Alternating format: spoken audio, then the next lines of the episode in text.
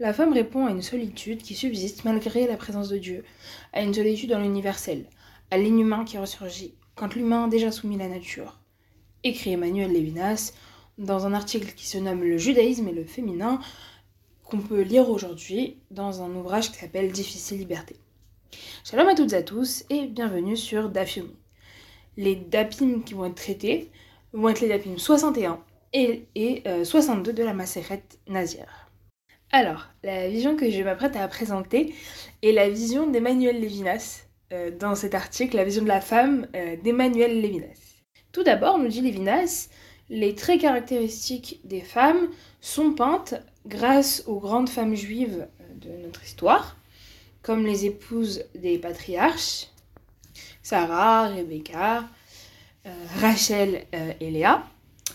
Euh, on a encore comme grande femme, on a Anna, qui est donc la mère du prophète Samuel, ou encore on a les prophétesses euh, Déborah et euh, Myriam. Elles vont avoir donc dans leur histoire et dans l'histoire du peuple juif un rôle actif qui va les différencier de leur époque. Par la suite, donc Lévinas nous rapporte ce que dit le prophète Élie au sujet de la femme.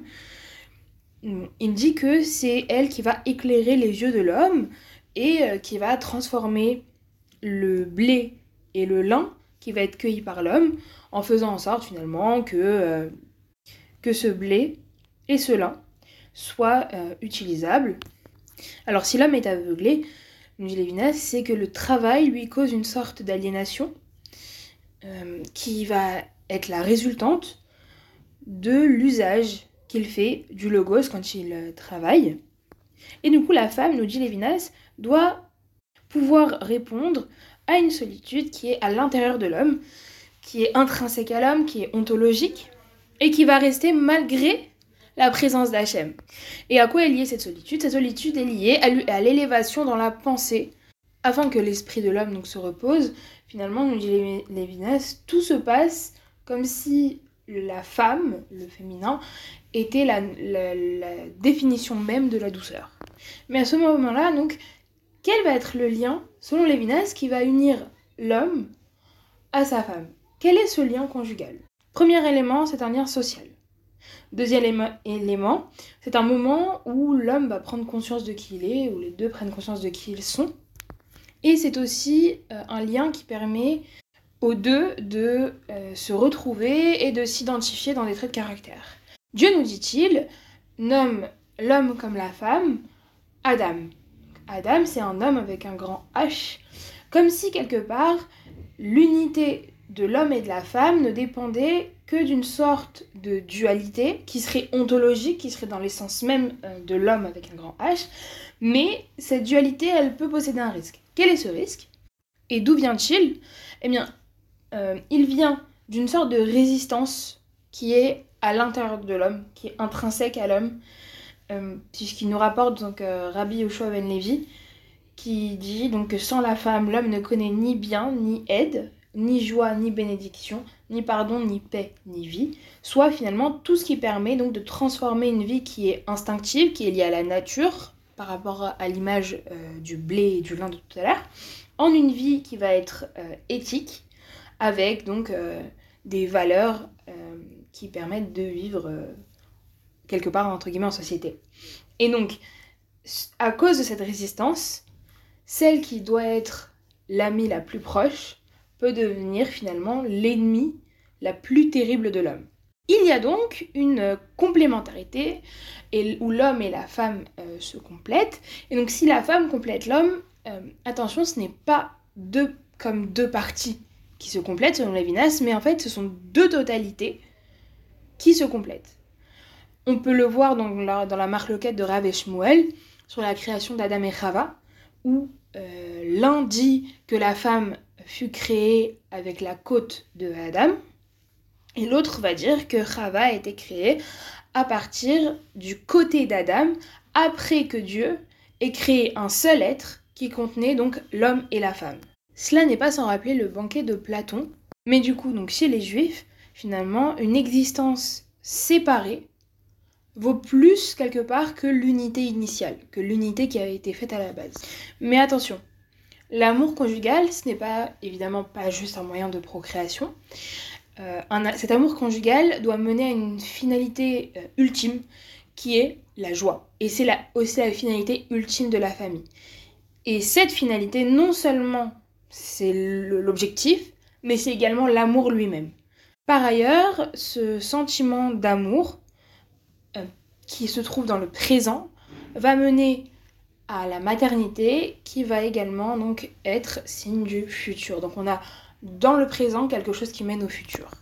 Sur ce même sujet donc de l'union d'un homme et d'une femme, sur ce lien conjugal, Rav Soloveitchik nous dit qu'il unit non seulement donc deux euh, personnalités uniques, mais en plus bien sûr des êtres naturellement différents, et au-delà de ça, des personnes d'un point de vue métaphysique différentes aussi.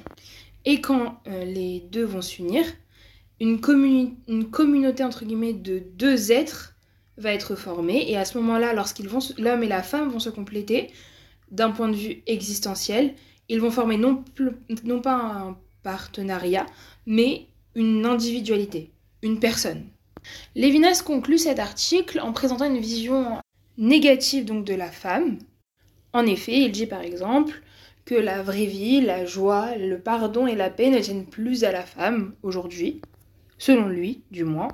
On pourrait opposer à cette vision assez négative, somme toute, un avis du Réma qui se trouve dans le Shulchan Aruch euh, Orach sur les lois de Birkat Kohanim, donc Siman 128. Euh, le Réma dit en effet que selon certains, un Kohen qui est célibataire ne devrait pas euh, faire la Birkat Kohanim, car celui qui vit sans une femme vit sans joie, littéralement, et celui qui bénit doit être dans un état joyeux. Et donc, malgré le fait que la coutume aujourd'hui soit qu'un Cohen célibataire peut euh, bénir, eh bien, selon le Réma, un Cohen célibataire n'est pas assez joyeux, on va dire, pour pouvoir faire Birkat Kohanim. Ce qui montre bien que c'est le mariage qui lui permet d'entrer dans cet état de joie.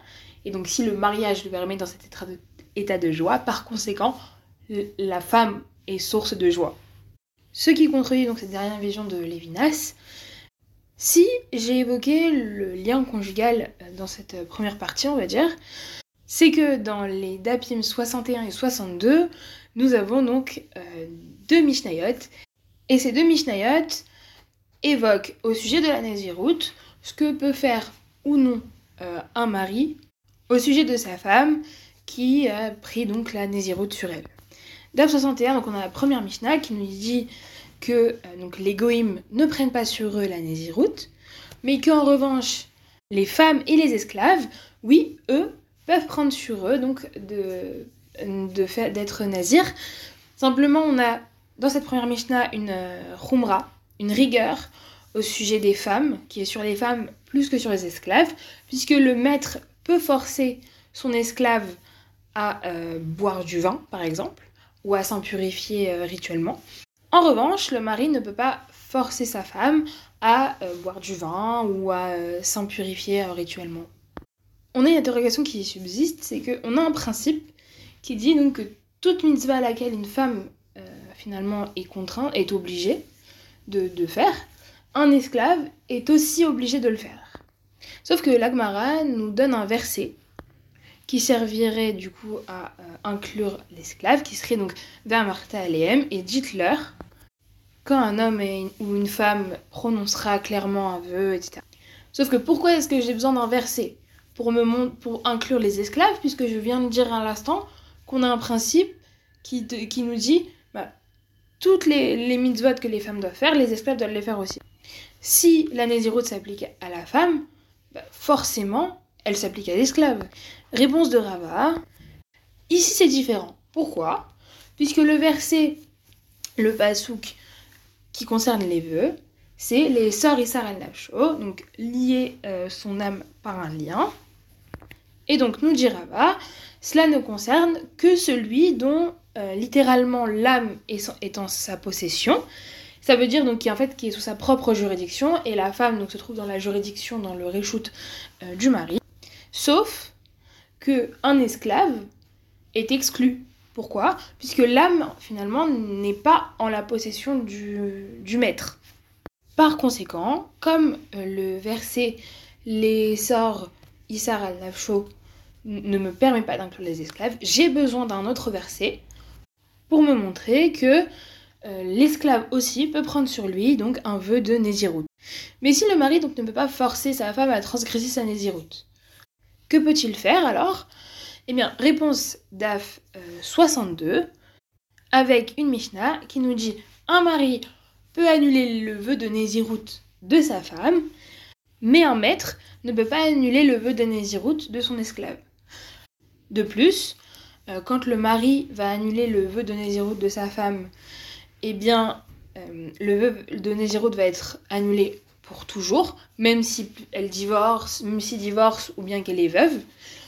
Alors que si le maître va forcer son esclave à transgresser sa Nézirut pour annuler son vœu de Nézirut, ou bien si quelqu'un autre que le maître annule le vœu de Nézirut euh, de l'esclave, verbalement, eh bien on va lui accorder sa liberté.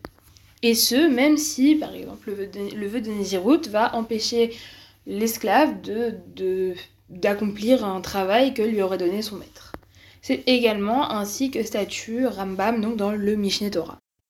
Et si, à la place du vœu de Nézirut, où le mari ne peut pas forcer sa femme à transgresser euh, la Nézirut, on avait eu le cas euh, d'un mari qui prononcerait un vœu, qui forcerait son épouse euh, ne pas, par exemple, goûter à une certaine variété de fruits. La Mishnah nous dit dans le DA 70 de Ktubot qu'il doit divorcer d'elle et lui remettre la Ktuba, et que selon Rabbi Yehuda, si c'est en Israël et que le vœu ce neder va s'étendre à un jour, alors il la garde pour épouse. Si c'est deux jours ou plus, il doit divorcer d'elle et lui donner la. Mais dans le cas d'un Cohen, si, le vœu, si le va s'étendre sur deux jours, alors il va la garder pour femme. Mais s'il fait ce vœu qui s'étend sur trois jours, il doit divorcer d'elle et lui donner la.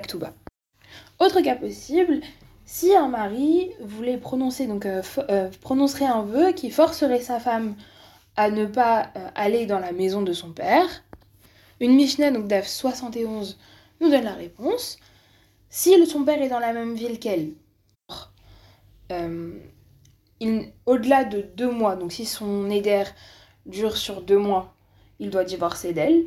Mais sur un mois, selon la Mishnah, c'est possible.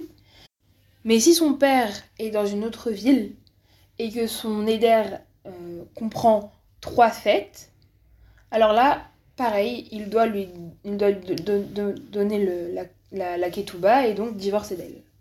Enfin, dans le cas où elle a fait un vœu de s'interdire un certain parfum et que son mari donc euh, n'a pas euh, annulé son vœu, il doit euh, divorcer d'elle et lui donner la ketouba. Et selon Rabbi Yossé, si ce sont des épouses qui sont pauvres il ne doit divorcer d'elle que si finalement il n'a pas fixé de limite précise à la durée du vœu. Et dans le cas de femmes qui sont riches, le terme maximal de ce néder que le mari peut laisser à sa femme, c'est de 30 jours. Au-delà, il doit divorcer d'elle et lui donner la ktouba. Pour conclure, ce qu'on a vu, donc, c'est qu'on a vu deux Mishnayot dans le, les Dapim 61 et 62. Une Mishnah qui donne une rigueur pour la femme plus que pour l'esclave, qui dit donc que euh, le mari ne peut pas forcer sa femme à transgresser sa nésiroute s'il n'a pas annulé le néder, mais il peut forcer en revanche son esclave euh, à le transgresser. Et euh, deuxième Mishnah qui dit que cette fois-ci on est plus rigoureux avec la nésiroute d'un esclave qu'avec celle de la femme, puisque le mari peut annuler la nésiroute de la femme, mais le maître ne peut pas annuler la nésiroute de euh, son esclave. Et enfin, donc on a vu euh, différents types de vœux où le, soit le mari force, euh, veut forcer du moins la femme à faire quelque chose, soit la femme s'interdit elle-même et le mari laisse, on va dire. Eh bien, selon certains avis, eh bien, on a une limite de temps à travers lesquels il, doit ou pas lui donner la ktouba. Et euh, si elle prend sur elle de ne pas mettre un, certain parfum. On a l'opinion de la Mishnah, première opinion de la Mishnah qui dit euh, il doit divorcer d'elle. Et on a l'opinion de Rabbi Yossé rapportée dans la Mishnah qui fait euh, dépendre le divorce euh, à la durée du vœu selon que ce soit une, des épouses riches ou pauvres.